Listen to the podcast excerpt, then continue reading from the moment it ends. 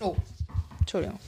Hauen sich nicht wieder alles umtrocknen. Am besten ist die Energy-Tasse, die hier steht. Ja, von den lieben Kollegen von Energy, die uns sogar zuhören. Die, die haben, heute, haben sich heute auch gemeldet, dass sie sich sehr freuen, dass ich noch ein bisschen an sie denke mit der Tasse. Ich hätte gerne äh, Hoffmann-Kollmann-Tasse neben Hoffmann-Kollmann-Bettwäsche und Hoffmann-Kollmann-Postern und Hoffmann-Kollmann. Irgendwann machen wir so einen Merch-Stand auf. Kam heute eine Hörerin auf die Idee. Und wissen Sie, was ich auch toll fände, wenn wir das alles schon machen? So ein Hoffmann-Kollmann-Badeschaum vielleicht.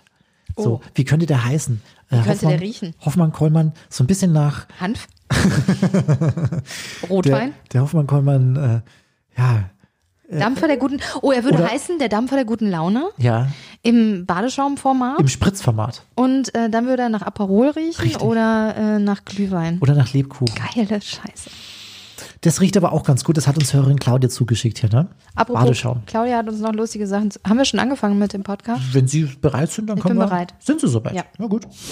Hoffmann und Kollmann. Völlig überzogen. Der Podcast. Der Dampfer der guten Laune im Badewannenformat, Frau Hoffmann, und äh, Sie lachen schon wieder so. Irgendein Buch wurde uns noch zugeschickt. Was ist denn das? Claudia. Oh, das riecht auch noch geil. Nach ihren Räucherstäbchen. Liebe würde Slow Sex machen. Sex, der Frauen und Männer wirklich glücklich macht. Das ist ein äh, Taschenbuch. Und äh, Das persönlich an Sie geschickt lernt wurde, man, nein, für uns beide. Ich weiß nicht, was das heißen soll. Für alle Langzeitpaare und solche, die es werden wollen. Herr Kollmann. Was steht da drin? Also weiß ich nicht, ich lese mal so, also ich, ich bin mal beim Inhaltsverzeichnis. Unsere Slow Sex Story, die Kurzversion. Wieso muss es hier im Podcast eigentlich immer um wissen? Sex gehen, Frau Hoffmann? Das ist doch nicht, Es geht immer von kann ich doch aus. nicht, nein, das hat Doch. mir Claudia zugeschickt. Wie Slow Sex euer Leben verändern wird. Ähm, was ist Slow Sex? Was habe ich als Mann von Slow Sex? Slow Sex ist eine eigene Kategorie. Drei Prinzipien von, okay, drei Prinzipien von Slow Sex. Die können wir uns mal ganz kurz, ganz kurz angucken. Was heißt eigentlich Slow? Ich bin ja mehr so für schnell und kurz, weil man hat ja noch andere Dinge zu tun. Frau Hoffmann. Was denn? Drei Prinzipien. Entspannung. Oh Gott, ich bin so unentspannt in meinem Leben. Achtsamkeit. Also ich achte mehr so auf mich. Und Ja. Absichtslosigkeit. Das trifft alles nicht so auf mich zu. Okay, ich werde es trotzdem lesen. Ah, Frau Hoffmann. Herr Kollmann. Sagen Sie mal, ich wollte Ihnen was Wichtiges mitteilen. Äh, Ein, ein Forscherteam hat herausgefunden, dass die Denkfähigkeiten des Menschen offensichtlich altersabhängig sind. Was soll das stellt denn man heißen? An, Entschuldigung. an uns auch schon fest. Und man durchgehend schlauer wird, zumindest bis zum, und jetzt habe ich ein bisschen Angst, bis zum 35. Geburtstag. Ich meine, der ist bei Ihnen ja schon lange her. Aber ich werde am Montag 35 und dann geht's bergab, Frau Hoffmann. Geht's dann bergab Das- mit 35? Das weiß ich nicht. Also ja doch. Warte mal, bis die Denkfähigkeit oder was? Was? was? die Denkfähigkeit des, äh, des Menschen, ja. Das heißt, Sie haben jetzt noch bis Montag Zeit, so richtig viel zu denken und und, danach und schlauer zu werden auch. Und, da, und dann geht's nach unten. Dann, dann, dann, Haben Sie eine Menge vor bis Montag, Herr Kollmann. ja. Deswegen müssen wir schnell machen, Hoffmann. Ich habe heute nicht mehr viel Zeit für Sie. Okay, okay, okay.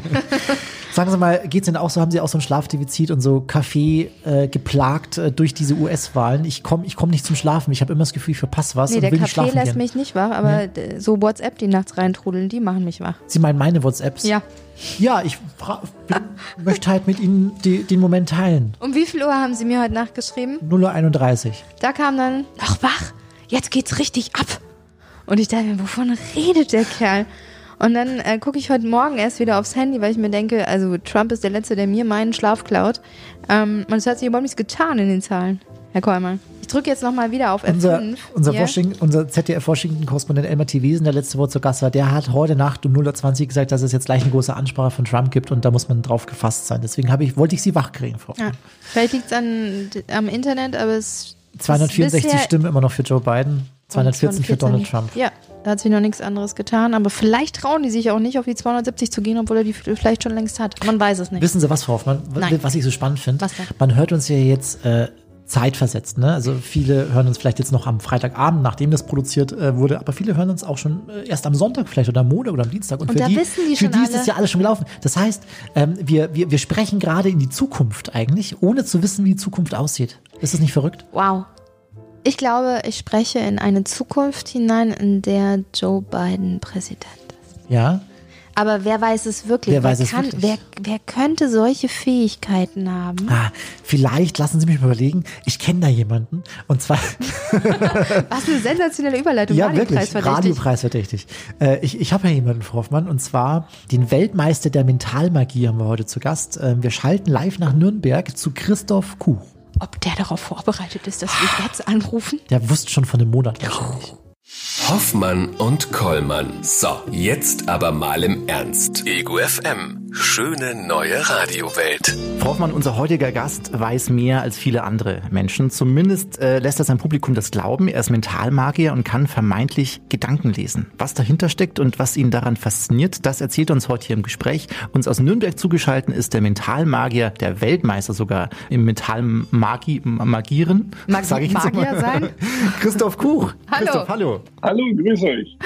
Christoph, was sagt man jetzt? Du bist äh, Weltmeister, Me Mental-Weltmeister Magier. Es heißt tatsächlich, und das macht die ganze Sache ein bisschen kompliziert, das heißt, ich bin Gewinner der Weltmeisterschaft der Magie in der Sparte Mentalmagie. Okay. So kompliziert kann man es dann tatsächlich machen, weil es gibt natürlich ganz unterschiedliche Sparten der Magie. Aha. Und dieser Zauberkongress, der alle drei Jahre stattfindet, der Zauberei, der vereint eben alle Sparten. Also da gibt es die große Illusionen, es gibt die Kartenmagie und eben eine Sparte ist die Mentalmagie und die konnte ich dann für mich entscheiden. Hast du gewusst, dass wir auf dich zukommen werden diese Woche? Na klar, das ist mein, das ist auch immer, immer die erste Sache, die ich, die ich weiß. Äh, Die erste Frage ist meistens immer die gleiche. Wusstest du, dass wir dich anrufen oder wusstest du das? Oh nein, Also wir haben das Rad nicht neu erfunden, verdammt. Der, nein, ihr habt, der, der, der Gag ist tatsächlich nicht neu, aber ich bin gespannt auf weitere. Ähm, alles hat bei dir irgendwo auch angefangen, wie bei wahrscheinlich vielen kleinen Magiern mit einem Zauberkasten. Hast du damals schon gewusst, das ist genau mein Ding, da komme ich nicht mehr von weg? Tatsächlich ging es dann relativ schnell, als ich die ersten Erfolge hatte bei Familie samt Hund, äh, die mit meinen Kunststücken zu begeistern, war es dann bei mir tatsächlich relativ schnell so, als ich gesagt habe, ich muss da irgendwie dabei bleiben. Und es gab damals in Nürnberg tatsächlich einen Zauberladen, den ich dann als Stammkunde fast jeden Tag besucht habe und mir neue Dinge gekauft habe. Und so kam das dann langsam ins Rollen, dass es mir eben dann, dass es über, über das Normale, ich kriege meinen Zauberkasten und irgendwann landet der dann im Eck, dass das da darüber hinausging und ich dann die Leidenschaft für mich tatsächlich entdeckt habe. Mit 16 Jahren hast du, äh, kann man sagen, deinen ersten Meister kennengelernt, der dich so ein bisschen unter seine Fittiche genommen hat. Wie kann man sich so eine, ich sage jetzt mal, Zauberlehre genau vorstellen? Der Zauberlehrling. Ja, ist tatsächlich so gewesen, weil, weil zu meiner Zeit, äh, ich bin ja auch schon ein paar Jahre älter, gab es ja noch kein Internet. Äh, Das heißt, man konnte auch nicht wissen, wo man Tricks bestellen kann, wo man Bücher bestellen kann, wo man Videos bestellen kann. Und deswegen war das damals relativ üblich, dass man sich einen Zaubermeister gesucht hat, der einen unter die Fittiche genommen hat, so ein bisschen eingeweiht in die Geheimnisse, aber auch eben in die, in die Versandhäuser, sage ich mal, wo man Zaubertricks bestellen kann. Und äh, das war mein lieber Freund Werner Fleischer, der mich dann drei Jahre privat unterrichtet hat und mir wirklich die einschlägigen Griffe und die, die ganzen Standards mal, mal so beigebracht hat. Mhm. Und mir auch wirklich gezeigt hat, wo, wo ist meine Stärke.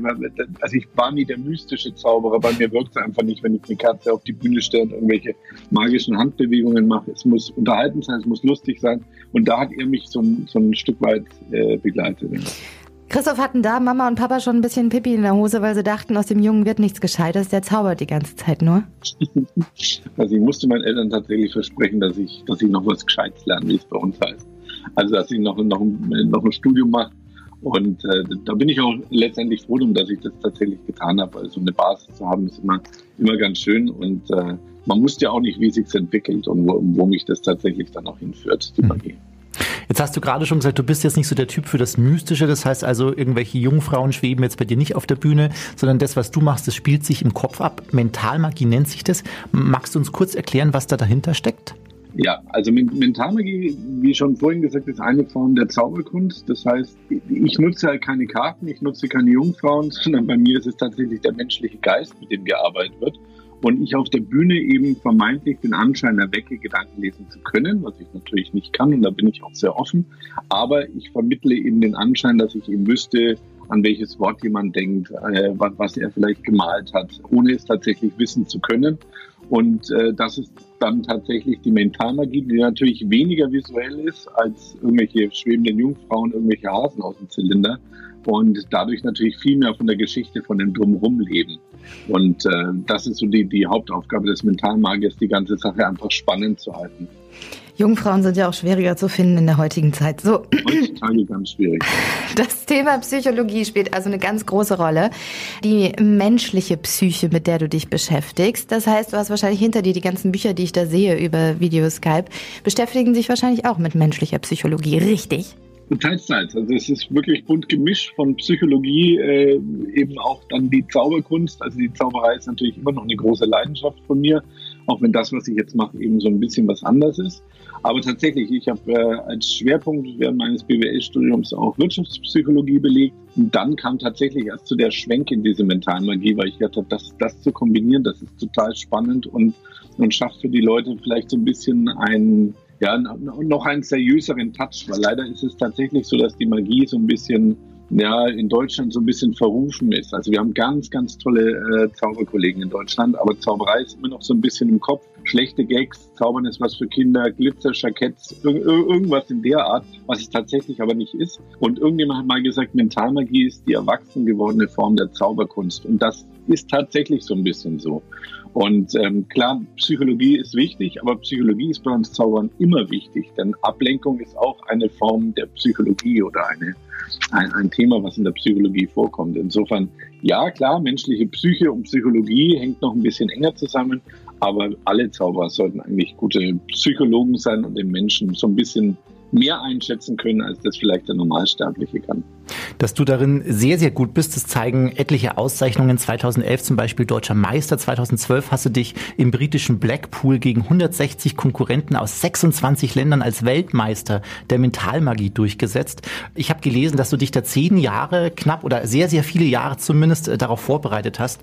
Kannst du uns kurz mal erklären, äh, was da in dieser Nummer, die du da vorgeführt hast, ähm, genau passiert ist? Also tatsächlich ist es häufig so, dass sich eine Nummer äh, über, über viele Monate oder Jahre auch entwickelt. Also der, ich habe die Nummer schon früher vorgeführt, aber in der Form, die ich bei der Weltmeisterschaft gezeigt habe, war sie tatsächlich dann ein zehn Jahre Prozess. Die Nummer ist letztendlich, ich spreche so ein bisschen über die Titanic und äh, es gibt tatsächlich ein Buch, in dem die, das Ereignis der Titanic scheinbar vorhergesagt wurde und das wurde 14, 14 Jahre vorher schon veröffentlicht. Gibt es tatsächlich, ist, äh, ist, ist erhältlich und da rede ich so ein bisschen drüber und frage dann eben, ob das Zufall war oder, oder doch jemand vielleicht übersinnliche Fähigkeiten hatte. Und dann äh, sage ich, ich unternehme mit meiner Zuschauerin eine Reise äh, zum Wrack der Titanic. Und während dieser Reise frage ich sie verschiedene Dinge, also zum Beispiel den Namen unseres Bootes, die Tauchtiefe, wo wir zum ersten Mal äh, die Titanic sehen und die, die Jahreszahl auf einer Münze, die wir irgendwo am Boden äh, bei dieser Tauchreise, bei dieser imaginären Tauchreise finden. Und sie nennt das nicht, also sie sagt es nicht laut. Nach dieser Reise hole ich sie eben nach oben zu mir auf die Bühne, gebe ihr einen Brief in die Hand, sie macht den Brief auf Sie nennt zum ersten Mal, für welches, äh, für welchen Namen des Tauchbootes sie sich entschieden hat, für welche Tauchtiefe. Das steht genau in dem Brief drin, also auf den Meter genau und auch der Name. Und das Finale ist letztendlich, ich habe eine Kette um meinen Hals. Ähm, sie sagt, für welche Jahreszahl sie sich entschieden hat. Ich nehme die Kette vom Hals ab, da ist eine Münze dran. Die Münze hat ein Loch und weil sie eben an der Kette ist und auf dieser Münze ist eingraviert die Jahreszahl, die die Zuschauerin nur gedacht hat. Das ist der Effekt. Hm. Ich bin ja so eine Skeptikerin, ne? das ist gut. Christoph. Das sind mir die Liebsten. das sind mir die Liebsten, wenn du die aufs Eis führen kannst, ne? Das ist ja nichts Übersinnliches, das sagst du ja selber. Das ist irgendwas, was ja. ist das? Das ist ähm, Fertigkeit abzulenken, das ist raffiniertes Umsetzen von, von was ist das denn? Du musst ja gar nichts, du, niemand verrät hier irgendwas, aber wo ist so die Grundfertigkeit, die du hast? Ähm, alles von dem, was du gerade genannt hast, tatsächlich. Also es ist Ablenkung, es ist Fingerfertigkeit, es ist ähm, so ein bisschen einschätzen, also Menschen einschätzen, in welche Richtung sie sich bewegen. Aber letztendlich ist es einfach ein Trick. Mhm. Und wie der funktioniert, das darf ich das, natürlich. Das verrät man nicht. Christoph, wir haben so ein paar Schnittstellen. Ja, wir kennen zusammen mhm. Pete, Pete Hartling, den äh, Vize-Weltmeister ja. beim Zaubern. Ich war auch schon mal im Magic Castle und alles ist mhm. mag magisch und es gibt ganz viele Circle. Und jetzt ist die Frage bei diesen Mentalmagiern. Die einen, die machen Zaubertricks mit, mit Karten, die anderen lassen Dinge verschwinden, die einen lassen halt ne, die Jungfrauen schweben. Seid ihr untereinander sehr vernetzt oder gibt es ja so ein Ranking zwischen das ist eine coole Zaubersache und das ist so weniger cool? Wo sind die Mentalmagier da? Also tatsächlich ist die, ist die Mentalmagie eine, ja, ich sage mal, recht unbeliebte Sparte in der Zauberkunst. Warum? Also, ich jetzt, Weil es ist ja schwierig ist, oder? Ähm, naja, die Mentalmagie hat halt nicht diese Visualität. Sie basiert weniger auf Fingerfertigkeit, wo die Zauberer natürlich total drauf stehen, dass irgendwas erscheint, verschwindet oder sonstiges, sondern die Mentalmagie ist eigentlich mehr eine Geschichte, die zu einer Auflösung hinführt. Und diese Auflösung ist dann eben das Magische. Es gibt nur leider mal auch viele Kollegen, die sich ähm, die, ich sag mal, die Unwissenheit der Zuschauer zunutze machen und dann behaupten, sie hätten tatsächlich Fähigkeiten, äh, was ich ja definitiv nicht tue und eben behaupten, sie sind Menschenleser, sie können an Augenbewegungen ablesen, äh, ob jemand die Wahrheit sagt oder nicht. Und da bin ich ein ganz großer Skeptiker, was das angeht. Und, und das schafft so ein bisschen einen schlechten Ruf unter den Magiern tatsächlich. Mhm. Und äh, aber es gibt, es gibt, wie gesagt, ganz tolle Kollegen. Peter ist, wie gesagt, einer davon.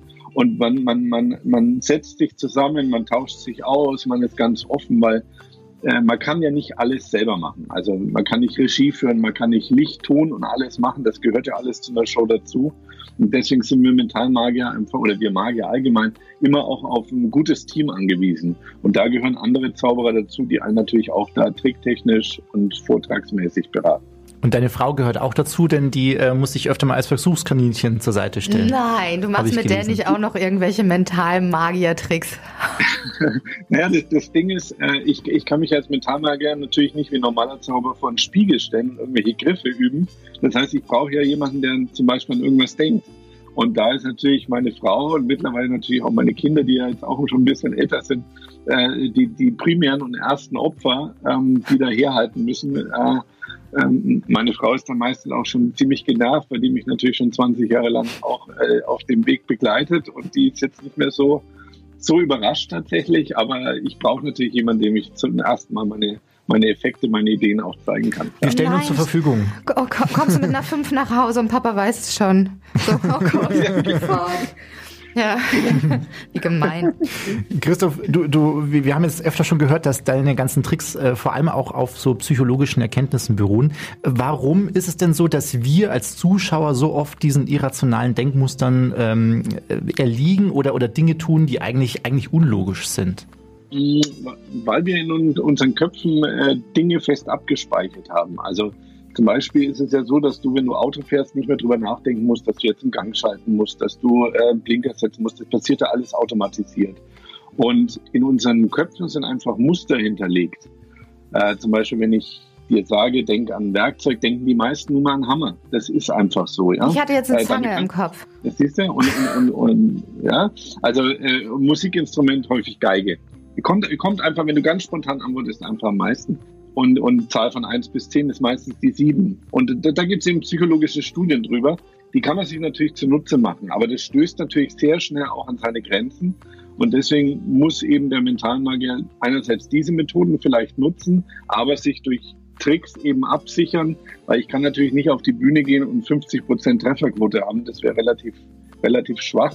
Das heißt, ich muss mindestens 90, 95 Prozent sicher sein, dass das, was ich auch mache, funktioniert. Weil Menschen sind klar einschätzbar, aber Menschen versuchen natürlich auch aus dieser Einschätzbarkeit so ein bisschen auszubrechen. Und das macht es dann relativ schwer. Und deswegen ist es tatsächlich so, dass ich lieber mit Frauen auf der Bühne arbeite als mit Männern. Erstens ist es ein schöneres Bild auf der Bühne, wenn da noch jemand neben mir steht. Äh, zum Zweiten ist es aber tatsächlich so, Frauen sind offener für sowas. Wenn ich einen Mann auf die Bühne hole, ist immer so ein leichter Konkurrenzkampf. So ungefähr, den will ich jetzt zeigen, ja. Der kriegt mich nicht. Bei Frauen ist es erst, die ganz unbewusst unterstützen mich eher und sagen, ja, ich will aber, dass es funktioniert, weil ich möchte, dass der meine Gedanken jetzt in dem mhm. Moment liest. Also es ist tatsächlich viel häufiger so, dass Frauen da viel besser einschätzbar und auch viel offener sind. Wir sind besser beeinflussbar, wollte er eigentlich sagen. Das hat er sich nur nicht getraut zu sagen. das glaube ich jetzt eher nicht. Also du sagst, es äh, gibt auch Menschen, bei denen das nicht so gut funktioniert. Kannst du die dann einschätzen? Also es sind vielleicht eher Männer, bei denen das dann vielleicht mal daneben gehen könnte. Mhm. Also es gibt bestimmte Effekte, die ich, äh, die ich nur mache mit Leuten, wo ich wirklich äh, sehe, dass die offen sind. Also es gibt da so bestimmte Methoden. So ein bisschen macht es natürlich auch die Erfahrung, wenn man in, ins Publikum schaut und man sieht Leute, die mit verschränkten Armen da sitzen, die den ganzen Abend nicht lachen. Vielleicht sind sie einfach schlecht drauf, hatten einen schlechten Tag und genießen trotzdem die Show. Aber das sind jetzt Leute, die würde ich nicht unbedingt dran nehmen. Sondern ich versuche schon Menschen zu finden, die offen sind, die, die, die, die klatschen, die lachen, die, die auch mit ihrem Nachbarn mal reden weil die einfach für mich den Eindruck machen, als hätten sie mehr Lust, jetzt gerade zu mir auf die Bühne zu kommen. Und es ist ja häufig schon so, dass Leute Angst haben, tatsächlich auf die Bühne zu kommen.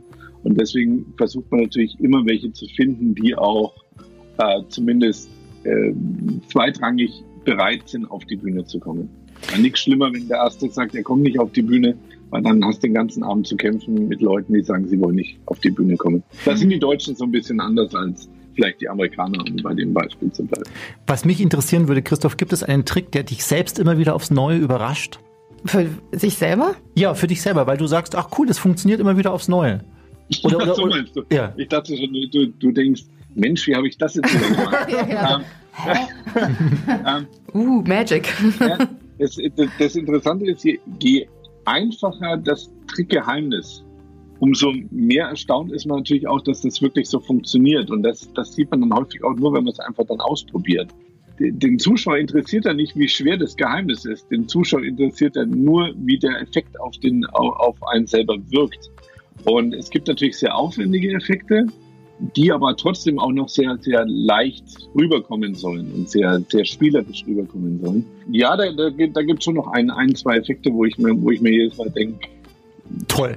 Ob ich das nicht so gut ankommt, ja. Mhm. Gibt es skeptische Nachbarn oder Freunde, die dir nicht richtig über den Weg trauen, weil sie äh, denken, das kann kein Trick sein, da ist irgendwas anderes dahinter, äh, mit dem spiele ich nicht mehr? Also für Pokerrunden bin ich seit Jahren nicht mehr eingeladen worden. Komisch. Also, also mein, mein, meine Kinder spielen noch Kanaster mit mir, aber wenn ich dann gewinne, heißt, naja klar, der Mentalmagier. Papa hat wieder geschummelt. Im Sommer, Christoph, hast du bei Facebook gepostet, keine blinkenden und hutenden Autos, keine Livestreams. Ich will mein Publikum spüren, sie lachen und staunen, sehen, hören und fühlen. Jetzt haben wir mittlerweile ja wieder einen zweiten Lockdown seit knapp einer Woche. Wie sehr leidest du beruflich jetzt äh, unter dieser Zeit? Es stand auch eine größere Tour an, habe ich gesehen auf der Homepage, die über das ganze Jahr über gelaufen wäre, auch ins nächste Jahr rein. Wie ist das für dich aktuell momentan, diese Zeit? Ja, die Zeit ist natürlich schon extrem schwierig. Ich weiß gar nicht, wie viel 50 äh, Auftritte ich abgesagt bekommen habe über die letzten acht Monate. Und das Problem, was ich halt sehe, ist, dass, dass, ein, dass ein Ende noch nicht wirklich absehbar ist. Also selbst wenn der Lockdown jetzt am 1. Dezember wieder äh, vorbei wäre, ähm, ist die Frage, ob die Leute dann einfach auch Lust haben, in Theater zu gehen, ob es dann wieder so offen sind, sich Tickets zu kaufen und rauszugehen. Das heißt, ich glaube schon, für uns Künstler wird es noch so ein bisschen dauern.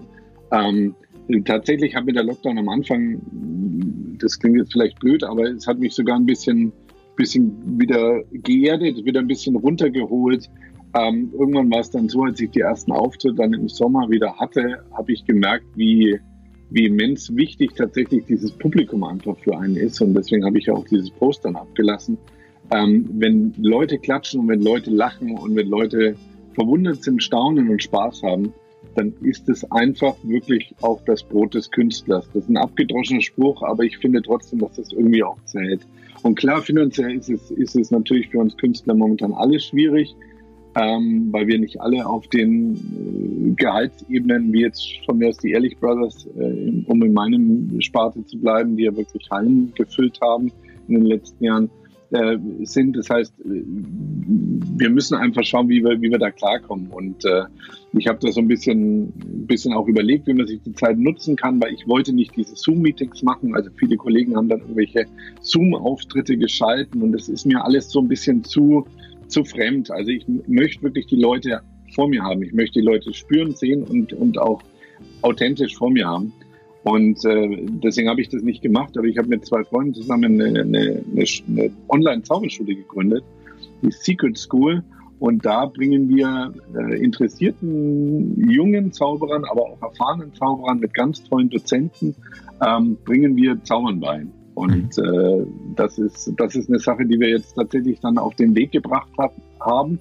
Und das hätten wir ohne Corona wahrscheinlich nicht auf den Weg gebracht. Und äh, deswegen ist es ist es ganz, ganz toll und macht unheimlich viel Spaß, dieses Secret School da eben aufzubauen. Zweiter Ausbildungsweg. Hoffmann Kollmann, ja. die Zauberlehrling. Bin ich dabei. Christoph, Gibt es eine Zeit, mal abgesehen von Corona, gab es mal so Wellen, ähm, wo du sagst, da waren Menschen über Jahrzehnte vielleicht nicht so interessiert an Magie und Zauberei? Gibt es da etwas, gab es da ein Hoch, gab es da ein Tief? Woran liegt sowas? Oder sagst du, nö, das war schon immer cool für die Menschen und die fanden sich, das fanden die schon immer interessant und mystisch sowas? Oder sagst du, naja, da gibt es auch so Durstschrecken und woran lag das dann? Also es ist tatsächlich von Land zu Land unterschiedlich, wie Zauberei wahrgenommen wird. Ich habe es ja vorhin schon mal gesagt, in Deutschland so ein bisschen dieses äh, schlechte Zauberimage äh, mit Glitzerjackets etc. In England zum Beispiel gibt es seit 50 Jahren wirklich monatliche Zaubersendungen im, im BBC, also im, in, den, in dem Hauptprogramm der Engländer. Also es ist ganz, ganz unterschiedlich, wie Zauberei wahrgenommen wird. In Deutschland hat es tatsächlich momentan so ein bisschen Boom weil wir ganz tolle, tolle Leute eben haben, die die Theater momentan füllen und äh, die auch die auch rausgehen und sehr, sehr gute Zauberei präsentieren. Die ehrlich helfen dann natürlich auch. Ich sag mal so, in den, in den 80ern und Anfang der 90er Jahre sehe ich schon so einen kleinen, kleinen Tiefpunkt für uns Zauberer, weil wir da, ähm, da in dieses Image sehr, wie soll ich sagen, gepflegt wurde. Also die Zauberei ist einfach die einfachste Form der darstellenden Kunst, die du auf die Bühne bringen kannst. Das heißt, du kaufst dir ein kleines Kästchen, stellst dich auf die Bühne, drehst dreimal dran und dann kommt Nase raus. Das ist äh, zwar nicht sonderlich unterhaltend, aber es verblüfft vielleicht den einen oder anderen. Deswegen äh, dann natürlich auch die Zauberbühnen mit ja, vielleicht nicht so qualitativ hochwertiger Zauberkunst äh, überschüttet. Und eine Sache noch, das Hauptproblem bei uns Zauberern ist einfach, wenn du einen schlechten Sänger siehst, dann sagst du, oh, der kann aber wirklich nicht singen. Wenn du einen schlechten Schauspieler siehst, dann heißt es, naja, der sollte, hätte vielleicht doch die Schauspielschule besuchen sollen. Wenn du einen schlechten Zauberer siehst, sagst du, ich habe schon immer gesagt, dass Zauberer scheiße ist. Also das, also sorry für die, für die Ausdrucksweise, mhm. aber es ist tatsächlich so. Dieses, dieses Zauberei ist was für Kinder und sowas, das müssen wir jetzt noch aus den Köpfen rauskriegen, aber da sind wir auf einem ganz guten Weg durch ganz tolle Kollegen. Wir haben heute schon gehört, da spielen natürlich in dieses schlechte Image der Zauberei, spielen natürlich auch äh, Menschen ein, Wunderheiler, Frauenhelden, äh, Horoskopen. Äh, du hast ein Buch darüber geschrieben, das ist schon ein bisschen länger her, aber das dürfen wir trotzdem immer noch wärmstens empfehlen, vor allem in Zeiten wie diesen, wo man mal wieder Zeit hat zu lesen. Sei nicht abergläubisch, das bringt Unglück, heißt das Büchlein. Magst du kurz erklären, äh, um was es da geht und was so diese typischen Kniffe sind, auf die du so überhaupt nicht stehst? Ja, also ich, ich bin großer Kritiker dieser ganzen Wunderheiler-Szene, dieser ganzen übersinnlichen Phänomene äh, von, von Kartenlesern, von äh, Horoskopen etc., weil ich einfach sage, ich habe so viele Leute kennengelernt, äh, die behauptet haben, dass sie das könnten und letztendlich mit den gleichen Methoden arbeiten, die ich eben verwende. Bloß ich behaupte eben nicht, dass ich irgendwelche Fähigkeiten habe. Und äh, das Buch ist letztendlich so aufgebaut, dass ich mir die Fragen gestellt habe, die mir am häufigsten nach meinen Shows von Zuschauern gestellt werden. Also zum Beispiel, äh, können Sie meine Frau verschwinden lassen? Ähm, ist, also ist tatsächlich beschrieben, wie das funktioniert, aber das ist noch nebenbei. Aber auch können Sie mal aus der Hand lesen. Ich erkläre also, wie, wie agieren Handleser? Wie hat Nostradamus es geschafft, zu so einer Popularität zu kommen und tatsächlich mit einigen ähm, seiner Vorhersagen Treffer zu landen? Also wie arbeiten diese Menschen? Wie funktioniert das? Und äh, das haben wir wissenschaftlich fundiert, aber auf sehr humorvolle und äh, lustige Weise in dem Buch dann dargestellt. Mhm. Ich muss ganz kurz noch äh, einlenken, weil du gerade erzählt hast, äh, es gibt immer wieder Menschen, die dich äh, nach Shows äh, nochmal löchern möchten mit verschiedenen Fragen. Es gab eine sehr schöne Begegnung und zwar mit einer Hundertjährigen vor einiger Zeit. Das hast du auch bei dir auf Facebook gepostet, die dich unbedingt kennenlernen wollte. Das fand ich sehr schön, die Geschichte. Das war eine, war eine wirklich ganz tolle, ganz tolles Erlebnis. Ähm, das war eine Frau, die die schon dreimal in meinen Schoß war und ich wusste davon natürlich nicht. Und dann hat mir ihre Freundin, die irgendwie 40 Jahre jünger ist, hat mir vorher eine Mail geschrieben und hat gesagt, also ich komme jetzt mit der Dame eben zum dritten Mal zu Ihnen ins Programm und äh, ich weiß genau, sie würde sich sehr, sehr freuen, wenn sie mal hinter die Bühne dürfte und sie mal kennenlernen dürfte. Und dann, äh, außerdem hat sie noch Geburtstag gehabt an dem Tag sogar, wo ich dann da war. Ich glaube, äh, das war, ne, oder zwei Tage später. Das heißt, ich habe dann mit ihr einen Effekt gemacht von der Bühne runter und danach ist sie noch hinter die Bühne gekommen und hat gesagt, dass das für sie ganz, ganz toll ist und dass sie so alt geworden ist, dadurch, dass sie eben kulturelle Veranstaltungen immer be begleitet hat und immer zu kulturellen Veranstaltungen geht und das so lange macht, solange es eben geht. Neben ihrem Glas Rotwein ist das ihre wichtigst, ihr wichtigster Jungbrunnen und das war schon eine tolle Begegnung, die ich da Oh, ist das nett. Oh, ist das nett. Christoph, es hat uns sehr äh, gefreut, dass du für uns Zeit hattest. Ähm, wir haben uns auch fest vorgenommen, dich zu, ich sag mal, besseren Zeiten hier auch sehr, sehr gerne zu Kaffee und Kuchen äh, im Studio begrüßen zu dürfen und dann ähm, wirklich mal so ein bisschen deine Fähigkeiten auch zu testen und uns das mal genauer anzusehen. Wir, wir wünschen auch dir, dass, äh, dass es schnell wieder auch ähm, ja, Touren und bühnentechnisch äh, bergauf geht und dass es äh, bald wieder möglich sein wird, äh, das, Publikum, das Publikum zu begeistern, denn es ist genau das, was du ausmachst und was dich in dem Fall ja auch glücklich macht, so wie ich das jetzt gerade verstanden habe. Absolut, absolut. Es ist, es ist einfach das, das schönste Gefühl, wenn man Leute begeistern kann für das, was man selber auch liebt. Das hast du mit uns auf jeden Fall schon gemacht. Also bald dann Mentalmagier Christoph bei uns und äh, mit seinen Fähigkeiten. Mal gucken, ob er in unsere Köpfe reingucken Ich kann. sehe schon. Ja. So machen wir das. Vielen lieben Dank. Danke euch. Hoffmann und Kollmann. So, jetzt aber mal im Ernst. Ego FM. Schöne neue Radiowelt. Vorfahren bringe ich sie auch öfter mal zum Erstaunen. ständig. Ja. Wieso? Ich staune ständig darüber, was sie so für lustige Was ich und so für schöne Fähigkeiten und tolle habe. Leute sie aus dem Hut zaubern, mit denen wir hier sprechen. Aus dem Hut zaubern? Aus dem Hut. Ja, das war ein Das war gut. ungewollter Wortwitz. Haben Sie schon mal, haben Sie schon mal, können Sie einen Zaubertrick? Haben Sie sowas auf Lager? Ich konnte mal wahnsinnig gut und ganz toll ähm, mit Karten äh, tricksen und Karten zaubern. lesen? Weil mein damaliger Freund, ähm, der hat auch in dem Magic Castle in ähm, Hollywood Mhm.